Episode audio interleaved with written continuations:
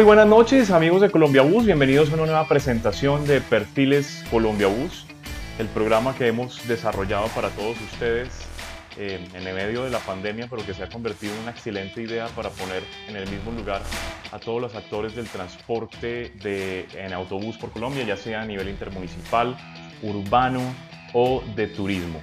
Hoy es 15 de mayo de 2020, continuamos en nuestro confinamiento obligatorio, cada uno en su casa, esperando con muchísimas ansias que el transporte se vuelva a, reactivar para que todas estas personas que dependen em, del transporte como su fuente de sustento, pues vuelvan a tener ese, ingreso y podamos eh, otra vez eh, funcionar de la manera que estábamos acostumbrados tradicionalmente. El día de hoy nuestro programa llega a ustedes en una presentación de Motul, eh, el lubricante europeo que se está tomando todos, los, todos los rincones y todas las esquinas de las servitecas y de los servicios de los autobuses, es un producto distribuido por Creamigo. Y yo le voy a dar el paso a William para que nos cuente un poquito más sobre este producto que está patrocinando el día de hoy Perfiles Colombia Bus, que es Motul, que ya hemos venido hablando en estos días de él, pero yo sé que William tiene mucho más conocimiento sobre este producto. Gracias Charlie, muy buenas noches para todos los amigos de Colombia Bus que nos siguen en Colombia y en el mundo. Buenas noches para ti Charlie. Y estamos gracias a una presentación de Cremigo Will, se te empezó a cortar. Will, Will. ¿Me escuchas mejor? Ahora ¿Me oyes mejor? Cuéntanos, cuéntanos un poquito más sobre Motul ahora sí.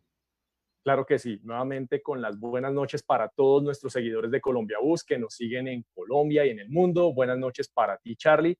Y efectivamente, tal como tú lo contabas al inicio, pues Motul viene tomándose los centros de servicio, viene tomándose los almacenes de lubricantes, viene siendo la opción preferida de los transportadores, un lubricante que se conoce desde 1866, que primero se desarrolló en Norteamérica, en el siglo XX pasó a ser francés, pionero desde los años 60 en el desarrollo de los lubricantes sintéticos, presente en competencias de motociclismo, en MotoGP, Superbike, motocross, enduro, presente también en campeonatos de duración, patrocinador global Global Partner del Rally Dakar, campeón mundial con el WRC a, los mandos del vehículo Subaru Impresa que condujo Peter Storber, presente en muchas competencias cuya tecnología permite llevar a los motores y a los lubricantes a lo máximo de su resistencia y exigencia, presente en Colombia desde mediados de los años 90 y desde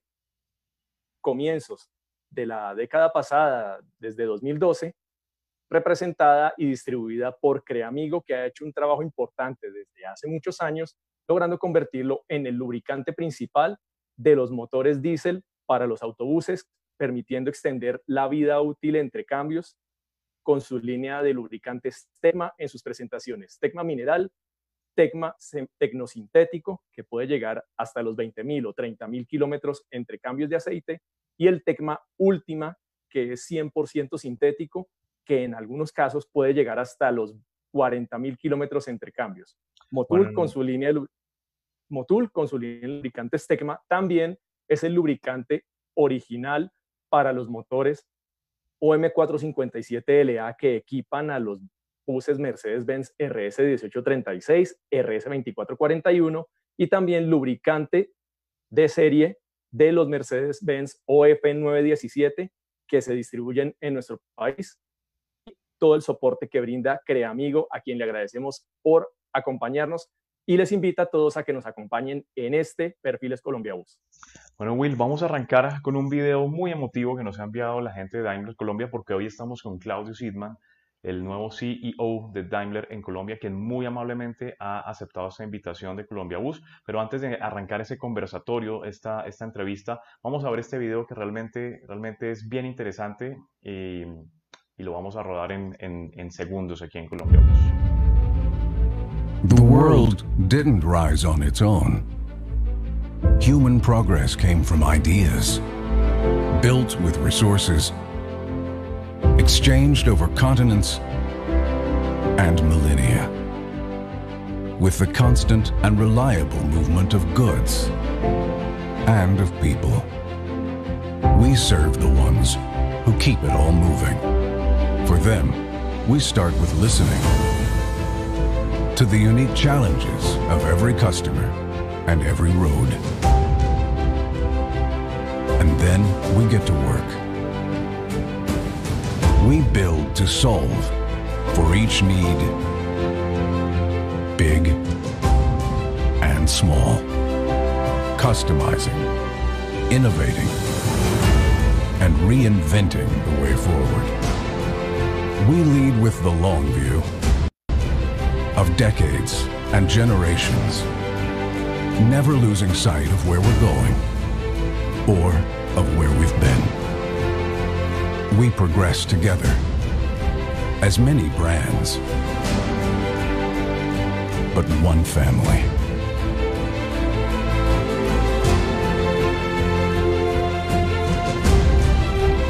Without movement, progress stops.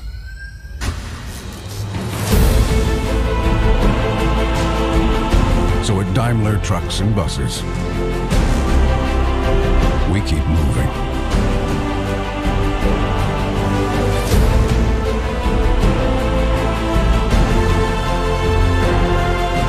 For all who keep the world moving.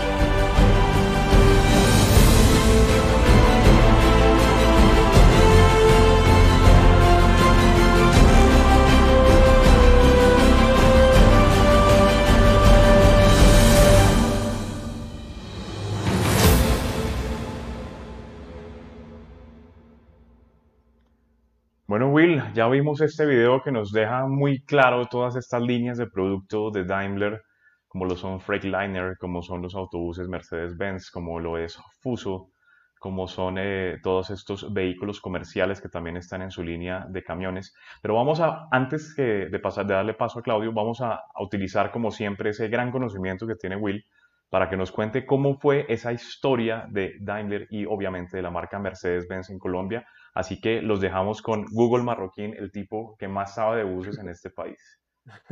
Bueno, no somos, tú también sabes mucho, o sea, esto de decir quién sabe más, no, de eso no se trata, sino que podamos transmitir y compartir el conocimiento a todos. The world Pero te agradezco entonces, Charlie. Antes que nada, le quiero agradecer a un gran amigo nuestro, a Andrés Silva Dosman, historiador, consultor, asesor en restauraciones de vehículos, que ha sido conferencista y columnista, incluso en nuestra revista Colombia Bus, gran conocedor de la marca Mercedes-Benz, quien nos acompañó en toda esta documentación que les vamos a presentar muy rápidamente porque si Mercedes-Benz está ligado a la invención del automóvil y pues para contar toda la historia de Mercedes-Benz implicaría devolvernos hasta 1886, pero no, no, no va a ser necesario ir hasta 1886, nos ubicaremos un poco más adelante en el siglo XX, concretamente en 1948. Antes habían llegado vehículos Benz, todavía no llegaban bajo el nombre Mercedes-Benz de manera aislada hasta 1948. Curiosamente, por esos días en los que se presentó los hechos del 9 de abril derivados de, la muerte de Jorge Eliezer Gaitán, la gente enfurecida queriendo cobrar venganza, en ese entonces se desarrollaba la Conferencia Panamericana que dio origen a la Organización de Estados Americanos. Varios de los representantes de esa, eh, que estaban en esa conferencia tuvieron que salir del centro de Bogotá y los escondieron en otros lugares. Entre ellos, las personas que ayudaron fueron los señores Pombo, señores Pepe y ya les comento quién, los señor, el Pepe y los señores Pombo, que le sugirieron a las personas durante los breaks, durante los intermedios de esas reuniones, que por qué no les permitían tener la representación de Mercedes-Benz en Colombia. Efectivamente, así se hizo y en agosto de 1948 ya se crea Automercantil Limitada como representante de Mercedes-Benz para Colombia con toda la línea de camiones, vehículos especiales Unimog y obviamente los automóviles. En ese entonces la representación se concentró mucho en lo que fueron los vehículos, los automóviles, y por eso los autobuses que fueron llegando durante ese tiempo fueron de manera aislada. Vimos, por ejemplo, uno cuyas formas son, eran muy redondeadas, el 3, o 321H, con esa H famosa que denota que es un bus con motor trasero, con motor trasero diésel. Luego uno de los más famosos, que justamente es el que se está presentando, el O302, que se construyó entre, a mediados de los 60, entre 1965 y 1974, que incluso fue el transporte oficial de la, del Campeonato del Mundo en Alemania 1974 para todas las 16 selecciones que participaron. Y aquí también rodó en, con Zona Trans, con el Colegio Andino que los importó, con la flota Chía y tiene una gran recordación porque fue también parte de la flota del servicio ejecutivo de la cooperativa Omega, rodando entre Bogotá, Bucaramanga y Cúcuta.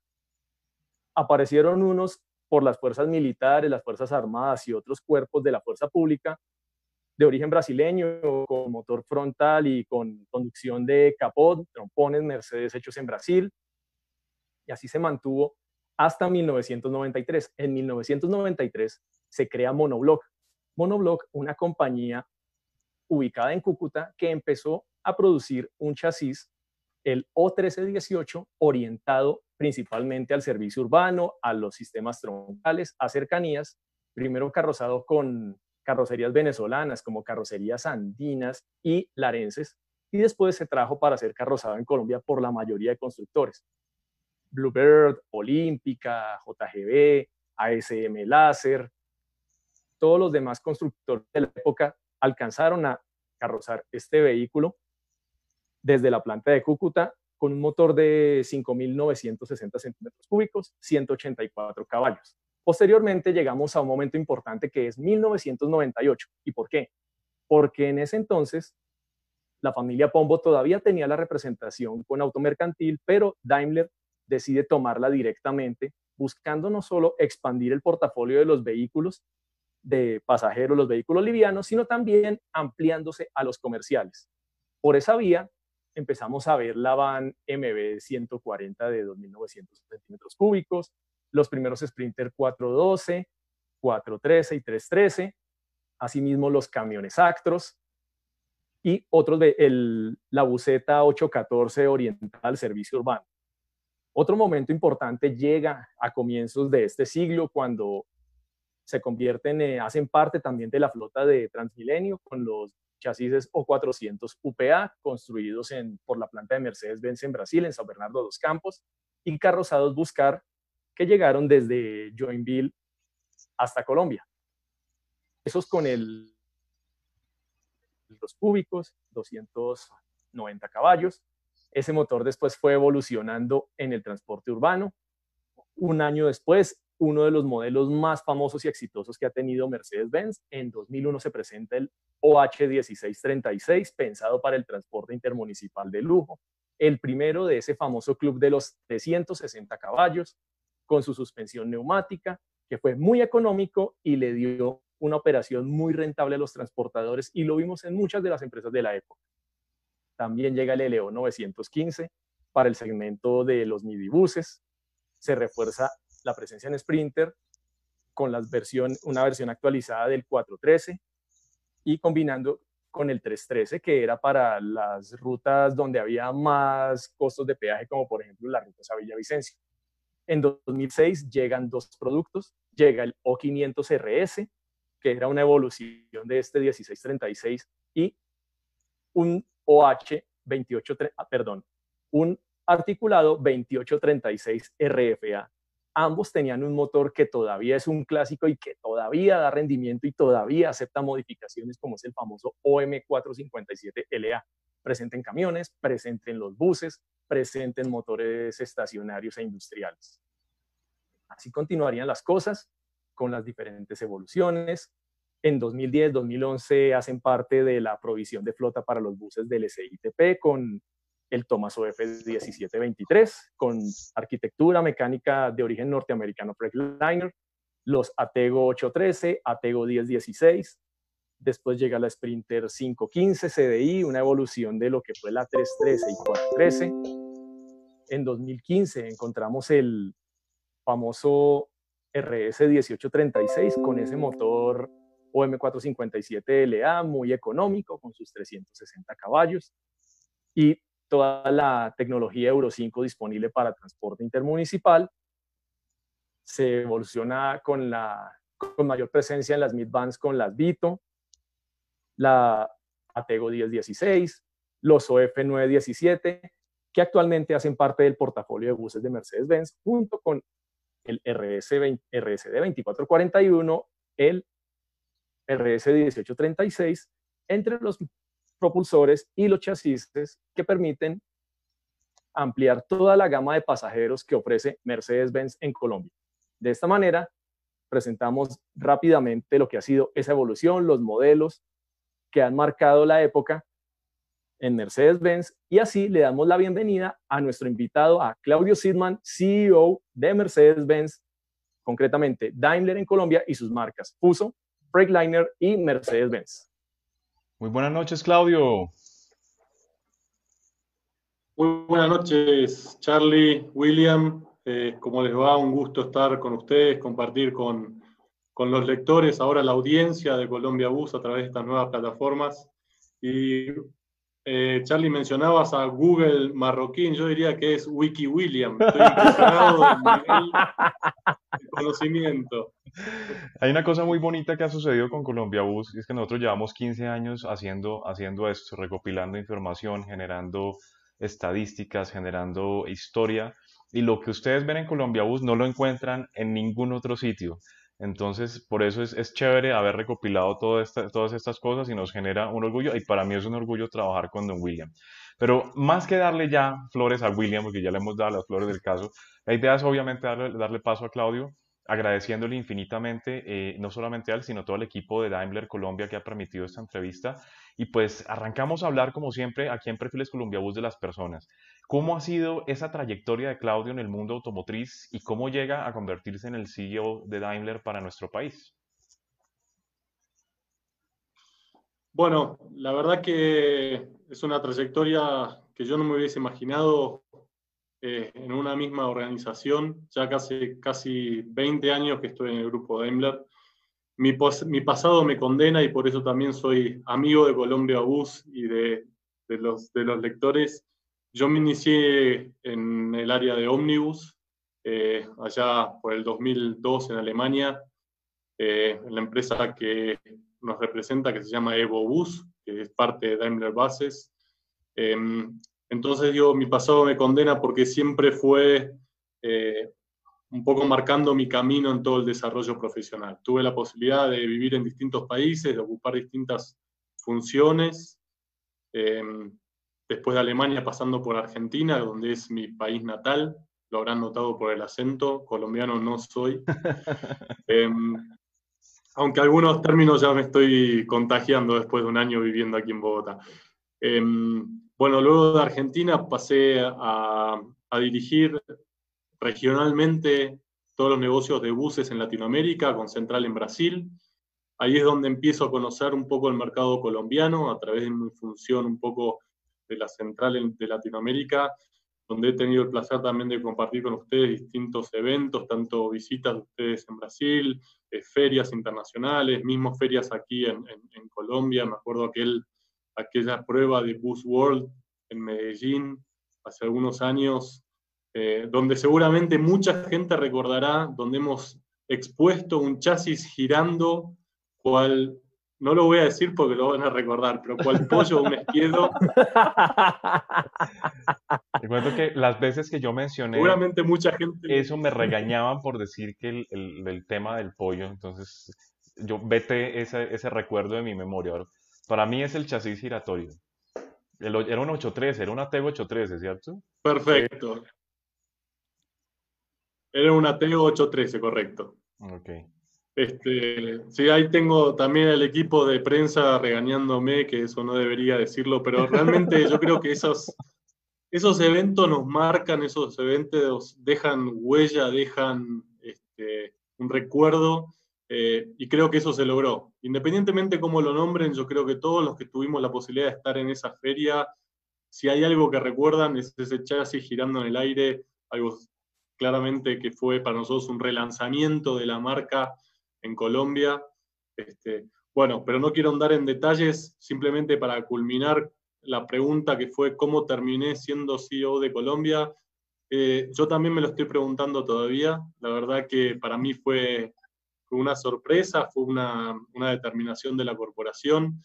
obviamente que yo me sentía capacitado para el cargo y es una gran responsabilidad, un gran honor que me hayan dado esta oportunidad, sobre todo porque Colombia para mí no era desconocido, no es desconocido. Y esto que les contaba, ya he tenido contactos anteriores, es un mercado que está en expansión, un mercado que necesita renovación, toda su flota automotriz, no solamente en buses, también en la parte de camiones, ustedes lo conocen mejor que yo. Entonces el desafío me pareció sumamente interesante, eh, una cultura que, que, me gusta mucho, que es muy, muy directa, eh, muy respetuosa. Entonces, digamos que fue muy fácil venir a Colombia. Tomar la decisión de venir a Colombia fue realmente eh, un placer más que una obligación. Ok, Will, eh, vamos saludando a las personas que se están conectando con nosotros a través de este Facebook Live, donde ya vemos bastante movimiento, ya vemos bastantes comentarios. Así que empecemos a saludar a las personas que se conectan y seleccionemos alguna de sus preguntas para empezar a transmitírselas, obviamente, a, Claudio Sidman, quien está esta noche con nosotros. Claro que sí, Charlie. Vamos saludando a Miguel Ángel del Río, a Marcelo Saborito desde Pasto, a Sebastián Arcila, Hernán Sierra, Cristian Londoño de la familia Creamigo Motul del norte del Valle, Andrés Cortés, Jairo Mosquera que me dice, tengo el último Mercedes-Benz O500 RS que está en Cobo Motor, Jairo Alonso Méndez, Carlos Oviedo, Dani Soto, Luis Alfredo Giraldo, Nelson Chía, Jimmy Gómez, Fabio Mauricio Santoya de Automotor La Floresta. Aprovechamos para enviarle un saludo a todo el equipo de Automotores La Floresta, uno de los concesionarios de Mercedes-Benz. Andrés Felipe Cortés, Carlos Valverde de Marco Polo, Superpolo en el Valle del Cauca, don Germán Álvarez de Tecniservicio Superior, Carolina Galeano, Marta Lucía Betancourt, Jorge Guarín de Expreso Brasilia, Carlos Enrique Jaimes, Luis Loaiza, Manuel Fernández, Alejandro Taciguano de Creamigo Motul, que siempre confía en nosotros, Manuel Fernández, Francisco Ruiz de Transaire, Diana Calderón, Javier Balbuena, Daniel Polanía, Luis Loaiza, Jean Polostos, María Molina, Pao Pao desde Ecuador, César Julián Hernández, que no lo habíamos tenido en, el en los programas. Le damos la bienvenida, un gusto tenerlo aquí. Hoy lo invité y va a estar también de, eh, de invitado a perfiles, don César Julián. Ah, excelente, muy bien.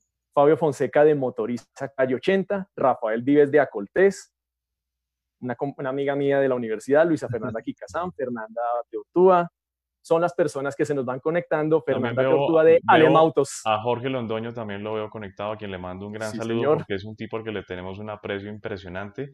Y así como, el, como a Transtec fue de las primeras compañías que ayudó a Colombia Bus, pues gracias a Jorge Daimler fue de los primeros en creer en este proyecto. Will, arranquemos con preguntas, por favor. Claro que sí, Charlie. Antes que nada, hacia, entre 2015 y 2017, Daimler se acercó muy bien al transportador individual, a los clientes de años anteriores. ¿Cómo, ¿Qué se puede hacer para volver a tomar ese impulso que existía con esos clientes de años anteriores y todo ese trabajo que se había realizado? Bueno, em, supongo que la pregunta es para mí, claramente. Sí, sí, sí. Claro que sí. Eh, antes que nada, un gran saludo a todos los que se han conectado, que están conectados ahí, grandes amigos del otro lado, así que no quiero nombrarlos a todos, pero personas que estimamos mucho de la marca, que nos acompañan hace años, así que gracias por, acompañarnos. Eh, a ver, la pregunta eh, en realidad es bastante compleja de, de responder, ¿sí? porque pasa por muchos aspectos. Eh, obviamente que lo que debe generar una marca para estar cerca de los clientes es confianza. Eh, pero esa confianza también hay que acompañarla obviamente de buenos productos, de buen servicio de postventa, de cercanía, eh, de disponibilidad tanto de repuestos como disponibilidad de talleres. Entonces, no hay una respuesta concreta, a decir, ¿cómo hago para acercarme nuevamente a los clientes? Es, es un combo, es una suma de diferentes aspectos. Eh, si nosotros algo hemos demostrado en, toda nuestra historia, y tú lo mencionabas como inventores del automóvil, inventores también del transporte comercial, como camiones y buses, siempre le hemos dado una importancia fundamental a la cercanía con el cliente, a generar esa confianza. Eh, como a mí me gusta decirlo, nosotros no vendemos un, bien de lujo, vendemos una herramienta de trabajo. Entonces es fundamental que esa herramienta de trabajo genere trabajo, que no esté parada. No solamente que no esté parada, sino que claramente eh, la técnica es como el cuerpo humano. El cuerpo humano es la máquina más perfecta y nosotros también nos enfermamos. Mírennos en la situación que estamos en este momento. Entonces, lo importante es, eh, más allá de que podamos tener algún desperfecto técnico, poder resolverlo rápido de la mejor manera para que el vehículo vuelva a las calles. Pero yo lo quiero resumir mi respuesta en un punto que para mí es fundamental y es la trayectoria y la historia, el camino que venimos recorriendo junto con clientes. Invitamos a todos aquellos que todavía no hayan probado nuestras marcas que, lo hagan, no se van a arrepentir. Eh, nosotros somos un, un socio de largo plazo y no simplemente queremos vender un producto y salir al mercado. Hay una, hay una pregunta que, que, se, la estamos leyendo como de manera, de manera repetitiva y yo pienso que, que vale la pena eh, pues responderla porque pienso que es lo principal para darle confianza y para darle tranquilidad a, a, las personas que se están conectando y que quieren escuchar buenas noticias de parte de Daimler. Y es básicamente creo que el consenso de las, de las personas que estamos, que estamos leyendo en nuestro chat es Mercedes-Benz tiene un excelente producto, pero actualmente no tiene la mejor postventa. ¿Cómo poderse conectar de nuevo con estos transportadores y darles ese voto de confianza y decirles, oiga, usted puede llevar mi producto, puede hacerse un autobús, un minibús, a una, a una, a una van y nosotros vamos a darle el respaldo que usted necesita? Porque parece que es como la pregunta más generalizada que están teniendo propietarios, transportadores y aficionados aquí en nuestro chat. Perfecto, Charlie, entiendo perfectamente la pregunta porque más que una pregunta es una preocupación, es lo que yo decía antes, ¿no? Si uno puede tener un excelente producto, pero si la máquina eh, no está trabajando, obviamente no le sirve al transportador. Em, es, es, interesante la situación, yo les comentaba que tuve la posibilidad de trabajar en la regional de Latinoamérica con distintos países y en el mundo la gran fortaleza del grupo Daimler es la postventa, porque realmente apostamos a la postventa y le damos mucha importancia a la postventa. Entonces digo que es, llamativo que no podamos encontrarle la vuelta en Colombia. ¿Con esto qué quiero decir? No me estoy justificando, al contrario, estoy diciendo en Colombia todavía no hemos logrado posicionarnos de la misma manera como lo hacemos en muchísimos países de todo el planeta. Entonces, eh, yo creo que esto es algo que hemos identificado y es fundamental el trabajo conjunto que hacemos con los concesionarios. Estamos reforzando muchísimo la posventa, pero no simplemente desde el habla, sino desde nuestros procesos, procesos internos en Daimler para tener mayor disponibilidad de repuestos aquí en la central nuestra, para que esos repuestos estén disponibles también en toda la red de concesionarios, invirtiendo mucho en capacitación para tener mecánicos que puedan hacer un buen diagnóstico y puedan resolver los problemas rápidamente. Entonces, eh, la clave acá es que nosotros logremos potenciar a nuestros concesionarios, a toda la red de concesionarios, para que en todos los puntos del país haya una postventa que sea este, acorde a las necesidades de los clientes. Obviamente que la topografía de Colombia no ayuda.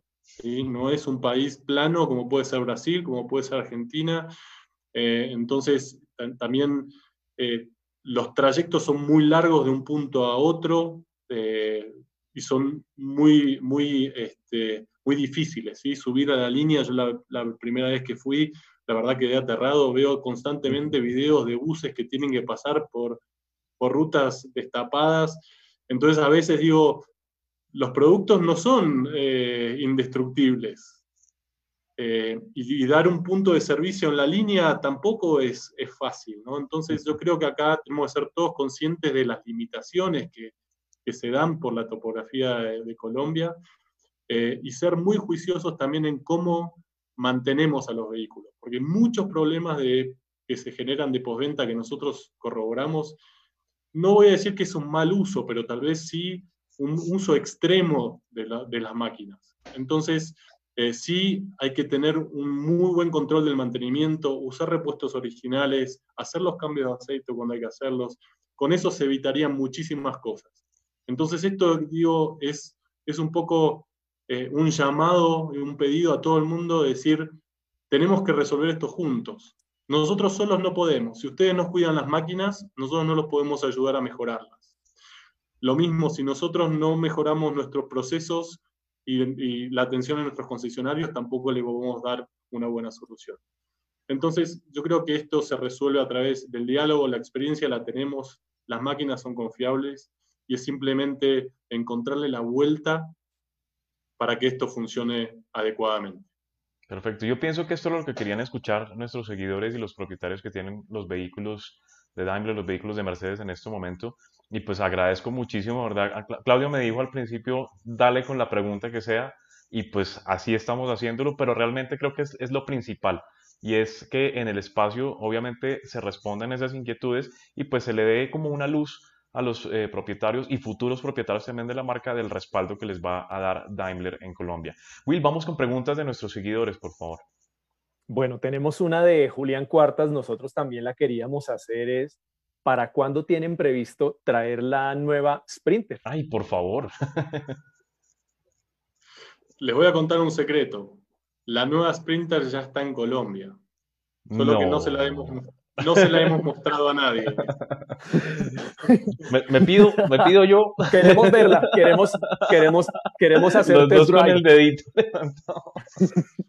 Este, no, a ver, em, es real. Ya la, primera unidad está en Colombia. Ustedes saben que antes de lanzar un producto hay que hacer todo un proceso de homologaciones, FTHs, lo conocen muy bien. En ese proceso estamos. Estamos un poco dependiendo de qué tan ágiles son los procesos ahora en esta nueva circunstancia que estamos viviendo. Ustedes lo saben bien, no hubo matriculaciones por mucho tiempo, menos hubo autorizaciones o aprobaciones de FTHs. Eh, yo no me animo a darles una fecha exacta, nosotros estamos planificando el lanzamiento de la Sprinter más hacia finales de año, pero tenemos muchas ganas de lanzarlo antes porque es un producto espectacular. La nueva generación de la Sprinter eh, no solamente viene con, mucha más tecnología embarcada, sino también con un, cambio de cara, un facelift importante. Así que eh, realmente es un producto que ya está aprobado tanto en, Europa, mismo en Argentina, que son las, tanto en Alemania como en Argentina son las, plantas donde se produce. Eh, y la verdad que veníamos creciendo mucho en ese segmento.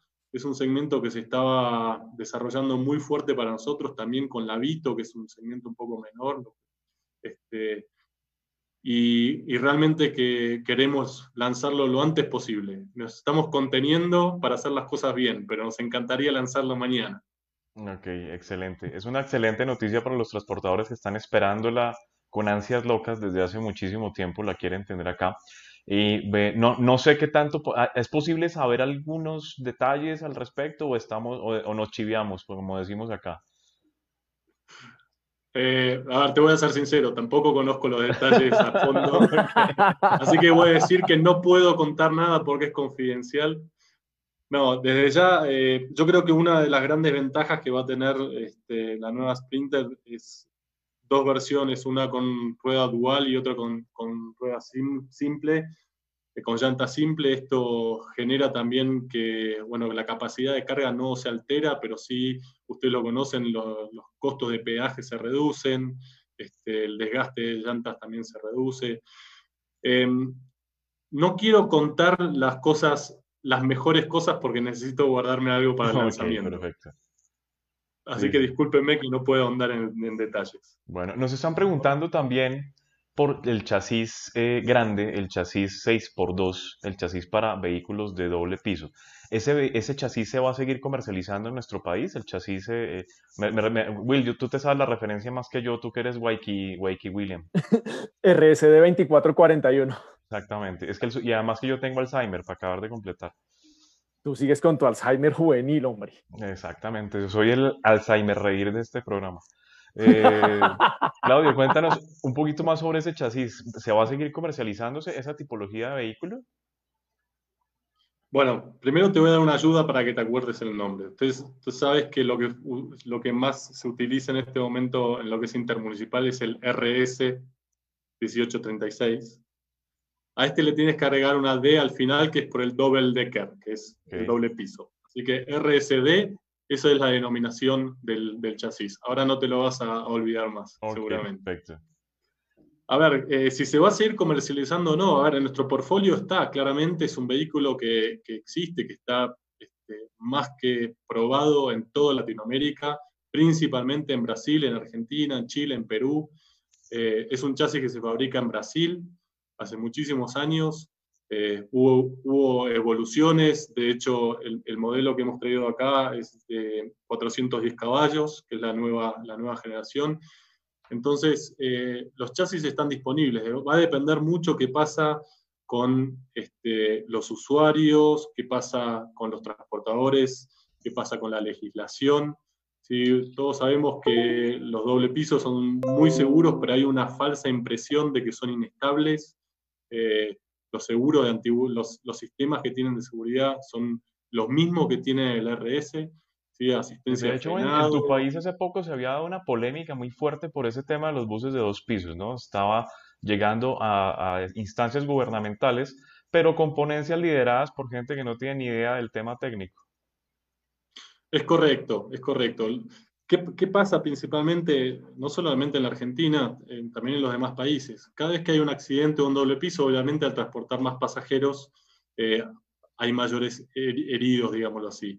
Ahora, desde hace años, y no solamente dos o tres años, desde hace más de 15, 20 años, que nunca un causal de un accidente fue un problema técnico o de inestabilidad del vehículo.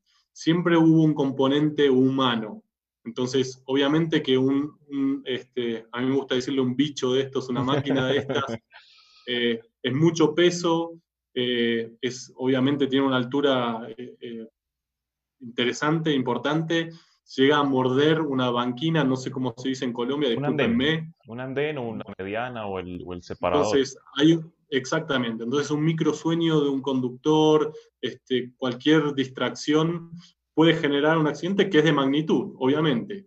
Eh, los accidentes que hay automóviles son muchísimo mayores y tal vez no es tan polémico, porque acá justamente este, se genera eso de tener masa. Obviamente que todos los accidentes también se pueden evitar y cada vez más hay sistemas para evitar esos accidentes.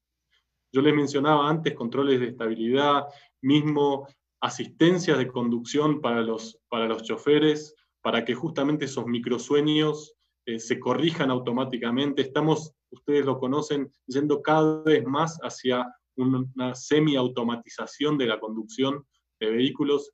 Y esos sistemas ya existen y ya los tenemos, no solamente este, en Europa, los tenemos también en Latinoamérica. De hecho, Liz, Liz Albarracín de Transipiales nos acaba de hacer aclaración que ellos tienen un doble piso Mercedes-Benz que tiene los sistemas de seguridad activa de frenado de emergencia, del lane departure warning, de todos estos asuntos, ¿no? Los primeros en apostarle a ese chasis. Es correcto, Liz es una, gran amiga de la casa, le mando un saludo grande. Eh, y es verdad, Transipiales apostó a la primera unidad. Eh, el mejor marketing que podemos tener es que lo cuente el mismo usuario, así que yo no voy a ahondar en detalles. Eh, y, de vuelta, es una apuesta en Colombia, pero es un vehículo que está... Y, y, acá me permito hasta abrirlo, nuestras marcas competidores tienen también sistemas eh, muy avanzados, eh, también ofrecen eh, plataformas de doble piso.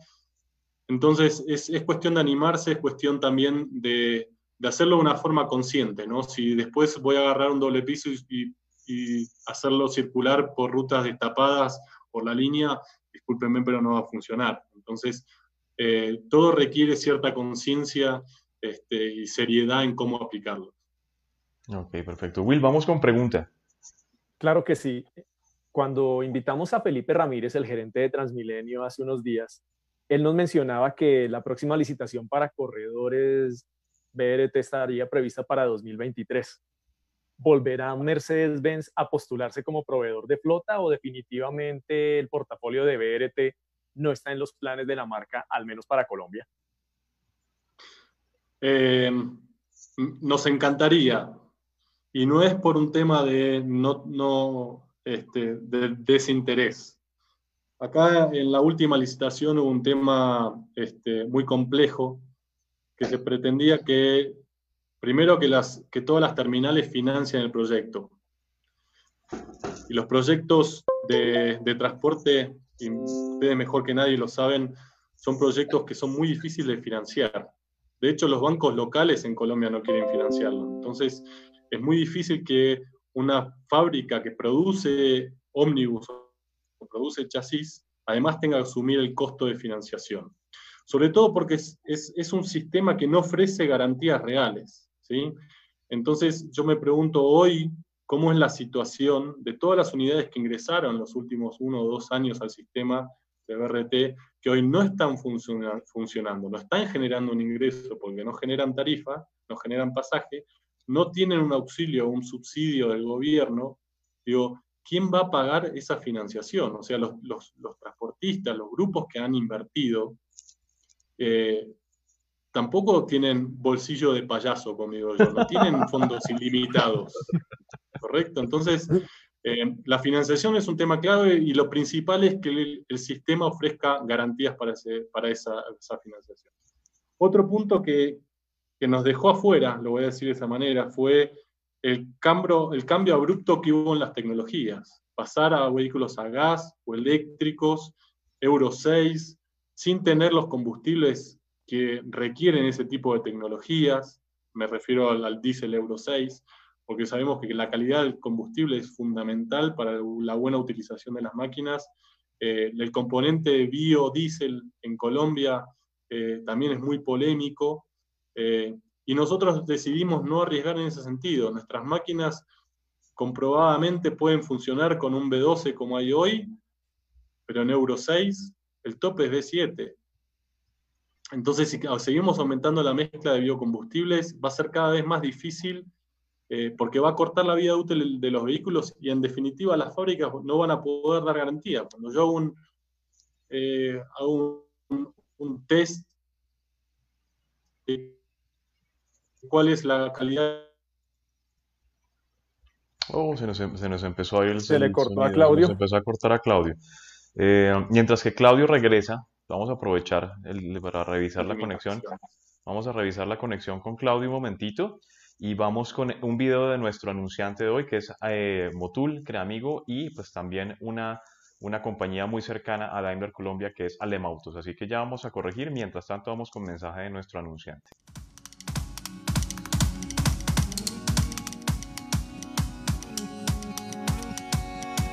Los invitamos a conocer Alemautos. En el 2010, Alemautos entra a ser parte de Daimler Colombia representando las marcas Mercedes-Benz, Freightliner y Fuso para el departamento de Antioquia. Luego, en el año 2016, llegamos a la ciudad de Montería con las mismas marcas. En el año 2019, hacemos nuestro arribo a la capital del país con la vitrina más grande de vehículos comerciales de Daimler Colombia. En Bogotá, contamos con 25.000 metros cuadrados ofreciendo los servicios de venta y postventa en diferentes modalidades para cubrir integralmente todas las necesidades de nuestros clientes. Nuestro gran objetivo es que nuestros clientes vivan en Alemautos experiencias memorables, tanto en la compra de vehículos comerciales como en todo lo referente al servicio postventa. Contamos con personal profesional entrenado, calificado y altamente comprometido. Ofrecemos respaldo y acompañamiento total, servicio y repuestos a tiempo. También contamos con un sistema de recolección de aguas lluvias y una planta de tratamiento de aguas residuales. En nuestra sede usted encontrará los siguientes servicios. Almacén y showroom de repuestos Ventas de repuestos externos. Un espectacular taller de 5.000 metros cuadrados, con 35 bahías para mantenimiento, 6 bahías especializadas de colisión, 4 bahías de lavado, 4 bahías de servicio express, 2 cárcamos para inspección. Como servicios externos tenemos el análisis de flotas, carro taller para prestar servicio a domicilio, in-house para flotas, kits de mantenimiento, repuestos e insumos, Además, análisis y pruebas de aceite. Recuerden, Alemautos más cerca de usted. Alemautos brindando siempre experiencias memorables.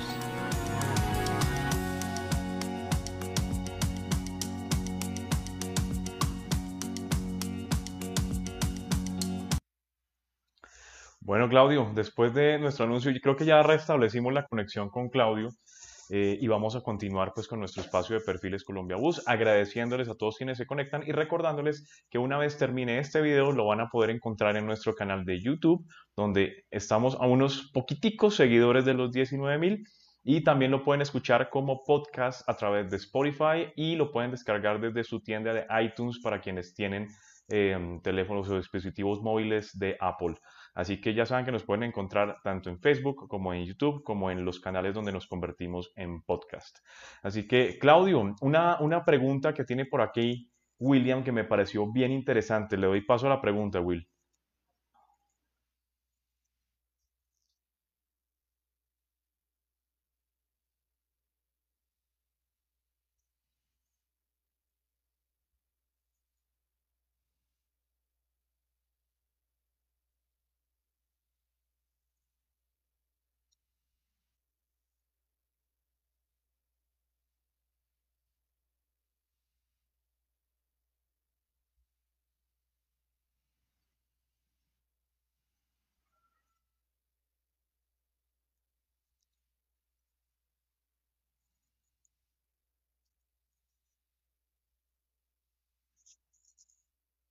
De, y espero que ningún alemán me esté escuchando, de un poco de la burocracia.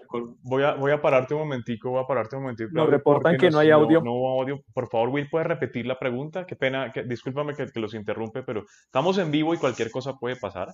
Y estoy yo solo aquí de pulpo manejando 30 cosas. Entonces, Will, repítenos la pregunta, por favor. A la audiencia, ¿me están escuchando en este momento? Sí, ya te, dale, dale, adelante que ya lo tenemos acá. Perfecto, pregunto nuevamente. En febrero se anunció que la británica Inchcape se haría cargo de los concesionarios Mercedes-Benz. Ese es un tema que todavía no está del todo bien asimilado por la audiencia y pues de todos modos requiere algunas aclaraciones. Por eso, ya que tenemos a Claudio, le quisiéramos preguntar qué cambios trae esa posesión por parte de Inchcape y cómo se va a afectar la comercialización, especialmente en el tema de los vehículos productivos de las marcas Daimler. Bueno, William, gracias por la pregunta. Yo creo que sí es importante aclararlo. Eh, es verdad, el grupo Inchcape tomó posesión de la operación y la distribución de automóviles de pasajeros para Colombia, no así para vehículos comerciales. ¿Qué significa esto? El grupo Daimler sigue presente en Colombia. Yo personalmente estoy a la cabeza de la unidad de vehículos comerciales, lo que hoy quedaría bajo Daimler Colombia SA. Tanto camiones, vans como buses sigue siendo directo de la marca Daimler y donde nosotros este, seguimos haciendo toda la gestión de los negocios aquí. Igual nuestra red de concesionarios, no cambia nada. Nuestra red de concesionarios para vehículos comerciales sigue siendo la misma. Al contrario, esta, esta decisión corporativa que fue de dividir el negocio y entregar la distribución de automóviles a un grupo como Inchcape, más conocido aquí en, Colombia como Praco Diacol. Este, también buscando potenciar un poco más los negocios, tener más presencia en el país, más capilaridad. A nosotros nos genera una oportunidad, porque nuestros concesionarios realmente van a tener que ampliar su foco en vehículos comerciales. ¿no? Nosotros como marca ahora decimos, para vehículos comerciales tenemos concesionarios que son solamente vehículos comerciales. Obviamente son, son concesionarios que también siguen distribuyendo los vehículos de pasajeros, de, automóviles de Mercedes-Benz, pero bajo ahora las directrices de Inchcape. Entonces, este, es bueno aclararlo para todo el mundo y pasarles toda tranquilidad que para vehículos comerciales de Daimler nada cambia y para vehículos de automóviles de Mercedes-Benz, eh, esto es una, también una oportunidad, una chance para generar más presencia en el país. Ok, Will. Bill, vi por ahí un comentario muy interesante de Jean-Paul Hostos frente al tema de telemetría. Cuéntanos un poquito sobre ese comentario, por favor, Will. Bueno, dice Jean Paul, Mercedes debe implementar telemetría en Colombia. Sé que existe, pero no lo promociona. Insisto, todo eso es postventa. ¿Qué le podemos decir a Jean Paul, que es uno de los personajes fuertes en el grupo GER, que son, tras veces se han convertido en el grupo fuerte de transportadores aquí en Colombia y de propietarios de vehículos? Em, no, es, correcto. A ver, la, telemetría existe, no es una tecnología nueva. De hecho, todos nuestros vehículos vienen preparados de fábrica para telemetría. Acá hay unas limitantes, y, y, no es solamente en Colombia, pasa en muchos países. La telemetría, para que pueda ser online, necesita conectividad. Y yo antes hablaba de las dificultades que hay por la topografía colombiana, por las distancias. Colombia no es un país que esté 100% conectado de punta a punta. Entonces, eh, mucho de la telemetría, para que sea 100% eficiente, lo ideal es tenerla online, tenerla al tiempo exacto. Si existen eh, una telemetría que es offline, todos los vehículos graban todos los datos de performance, de consumo, este, datos de aceleración, datos de frenado, y, esa información se puede descargar de los vehículos a través de una herramienta de diagnóstico. Entonces, eso existe y yo comparto con el comentario del oyente o del lector este, que hay que explotarla más, hay que darla más a conocer, pero eso ya está, no es, no es eh, un código adicional cuando uno va a un concesionario y dice yo quiero un vehículo de tal color y además que tenga telemetría, eso ya tiene, los, los módulos ya existen, la lectura eh, mecánica ya existe. Entonces, eh, ahí el compromiso nuestro, y agradezco el comentario, va a ser potenciar un poco más tema de telemetría para, para que todos los, todas las, grandes flotas, todos los propietarios puedan tener eh, datos más específicos de sus vehículos y también los ayude a tomar mejores decisiones al momento de hacer los mantenimientos. Muy bien. Tenemos también una pregunta de Jorge Guarín de Expreso Brasilia. Nos dice así, a quien también le enviamos un saludo y le agradecemos por acompañarnos. Ya fue de los primeros, junto con Pedro Velilla, en hacer parte de estos programas de Perfiles Colombia Bus. Y la pregunta es esta. Estimado Claudio, ¿cuál es tu opinión acerca del hidrógeno y el gas natural? Mercedes-Benz tiene desarrollos en buses y camiones. Saludos. Bueno, primero un gran abrazo a Jorge, un amigo de la casa, también muy buen cliente de la marca, un excelente embajador de la marca Daimler este, en Colombia eh, y, un emprendedor, sin duda, bastante joven, mucho más que yo, aunque parezco más joven que él, pero no lo soy. Eh, Jorge, respondiendo la pregunta de nuevas tecnologías, eh, el GNC no es una, tecnología nueva, es una tecnología que se ha desarrollado hace muchísimos años, que no ha tenido una explosión en el mundo, y cuando digo este, una explosión, un desarrollo, eh, porque básicamente en la mayoría de los países no tiene generación de, gas. No es el caso de Latinoamérica. En Latinoamérica hay muchos países que su matriz, eh, su matriz eléctrica o su matriz energética, perdón, está basada en el gas caso de Bolivia, caso del norte de Chile y demás. Sin embargo, está demostrado que no es la mejor tecnología para los vehículos comerciales. Hoy por hoy, y, podemos entrar en la discusión del eléctrico o el, hidrógeno, que es el próximo paso después del eléctrico, por lo menos así lo veo yo, este, todavía la, la mecánica diésel no ha llegado a su punto máximo de madurez. Estamos hablando de introducir Euro 6, que ya sería la última tecnología de motores de explosión diésel, para después sí pasar a nuevas tecnologías. Y las nuevas tecnologías también existen. Los vehículos de hidrógeno o pila de combustible, como lo llaman en, Europa, también fueron desarrollados hace muchos años. Lo que pasa es que eso necesita evolucionar, necesita ser comerciable, necesita ser rentable, necesita ser, y cuando digo rentable, no solo para las fábricas, también para los transportistas. Hoy por hoy puedo traer un bus a hidrógeno que ya existen, ¿y dónde lo vamos a cargar? ¿Dónde el transportista, cómo va a ser el suministro en un, bus tal vez de corta distancia o un, bus urbano? Se podría pensar, pero piensa en un bus de larga distancia, un intermunicipal o mismo un camión que va de punta a punta del país. Eh, lo mismo pasa con, los vehículos eléctricos. E imagínense que un, bus eléctrico, el tiempo que demoraría en cargarlo, si le toca estar, cargar en la línea y los pasajeros esperando encima. O sea, hay muchísimas cosas que tienen que ir de la mano. Por eso yo antes decía... Y no pueden llevar maletas por estar llevando baterías. Exactamente, exactamente. Entonces, eh, y ya existe, a ver, el eléctrico ya es una realidad. De hecho, nosotros tenemos urbanos eléctricos en Europa funcionando. El, este, el, el Citaro. El, el e-Citaro, correcto. Eh, entonces digo que las tecnologías, no somos simplemente los, los productores de estas tecnologías los que tenemos que hacerlas posibles. También tiene que estar acompañado de infraestructura, tiene que estar acompañado de legislación, tiene que estar acompañado de este, preparación previa. Imagínense que, voy a dar el caso de un eléctrico, hacer el mantenimiento de un bus eléctrico comparado con un, bus mecánico. El eléctrico no, se, no, no hace falta más mirarlo de abajo, se mira de arriba. No hace falta más tirarse al piso para ver dónde está, dónde está perdiendo aceite. Ahora es todo alto voltaje, es otra especialización de mecánicos, es otra infraestructura de talleres. Entonces digo que eh, esto tiene que ser un plan conjunto y no simplemente me encantaría tener un eléctrico, entonces mañana me traigo un eléctrico. No es tan fácil, pero ya existe.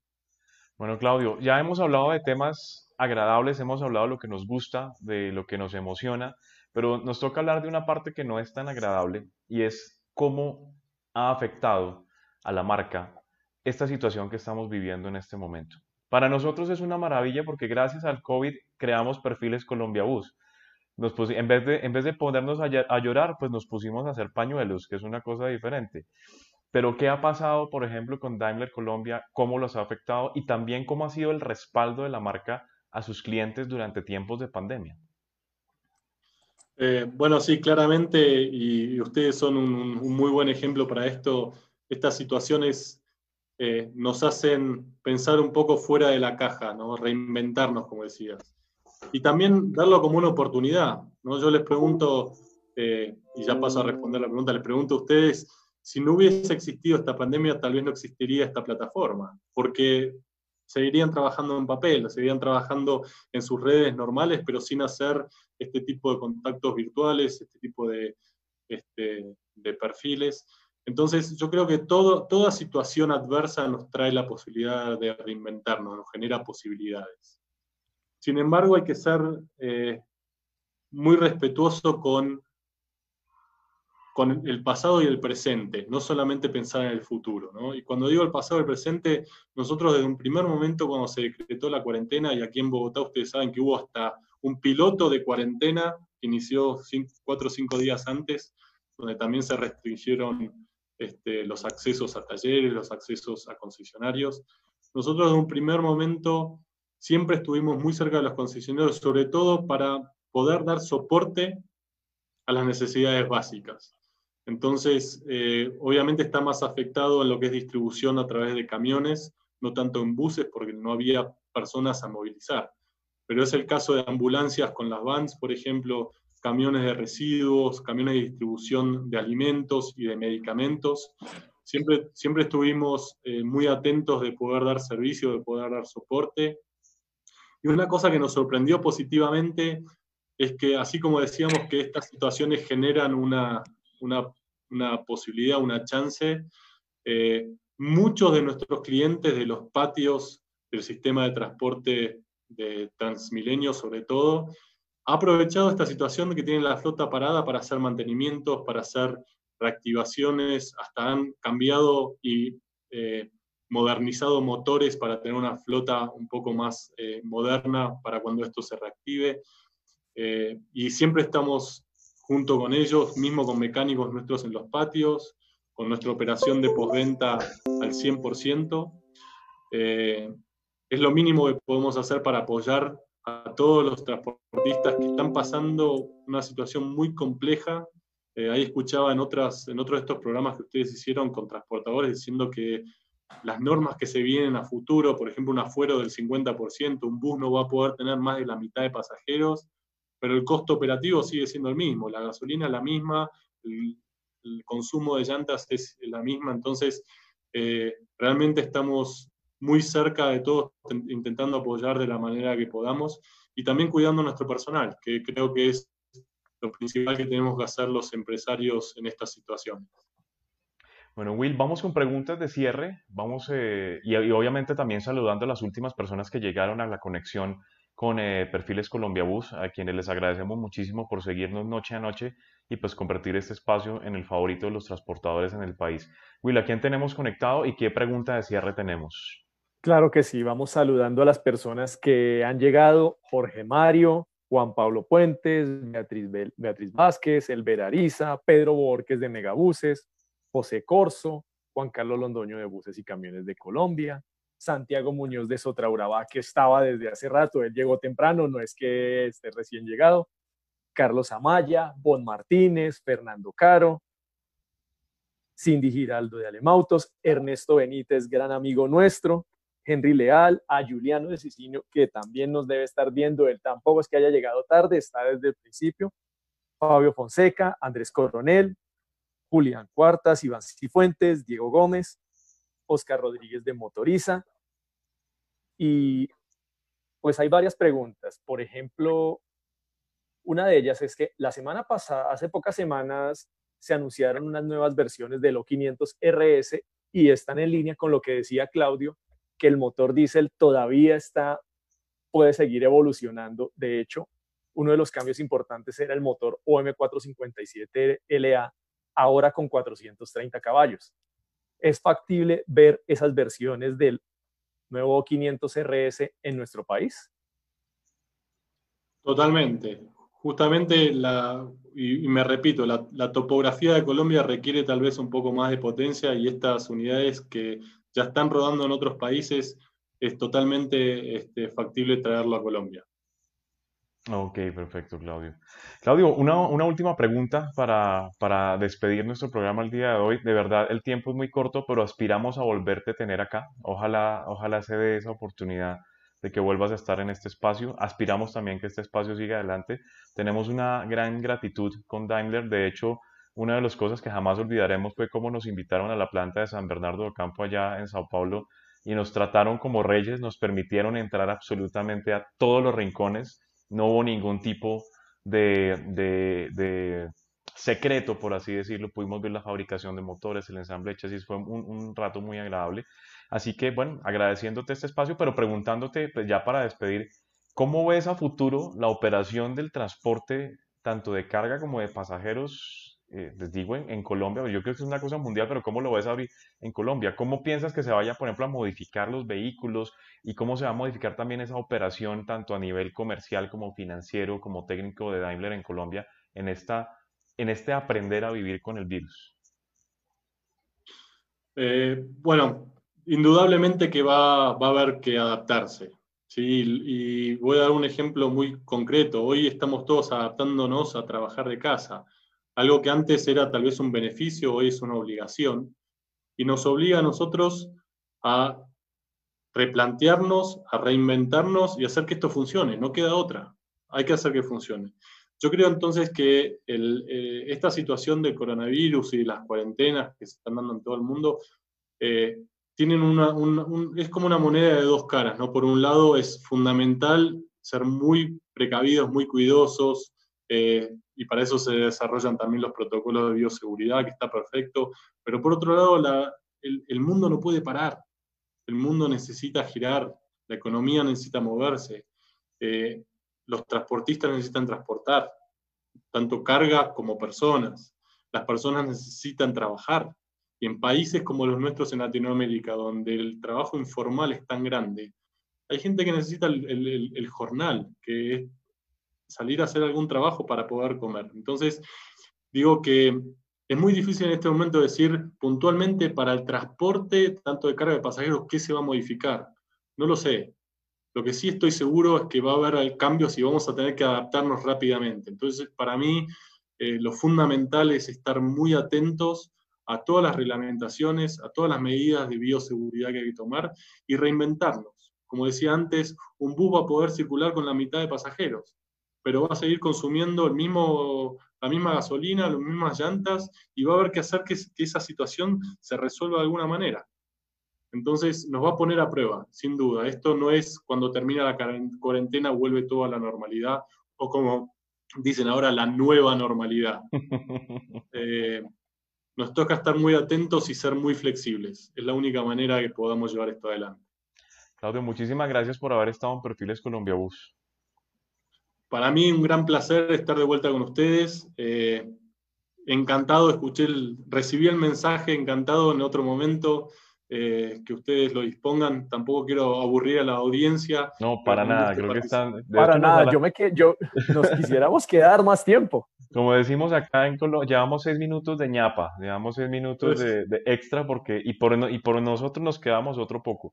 Pero, pero sí sería bueno dejar tema para una futura participación. Entonces, muchísimas gracias a toda la gente de Daimler, a Juliano, a María Alejandra, que está también con nosotros a también a, Eduardo Cárdenas, a Camilo Huertas, a toda Jairo Santoya, toda esta gente que está con nosotros, eh, siempre atentos, les agradecemos muchísimo a la gente de Motoriza, a la gente de Alemautos.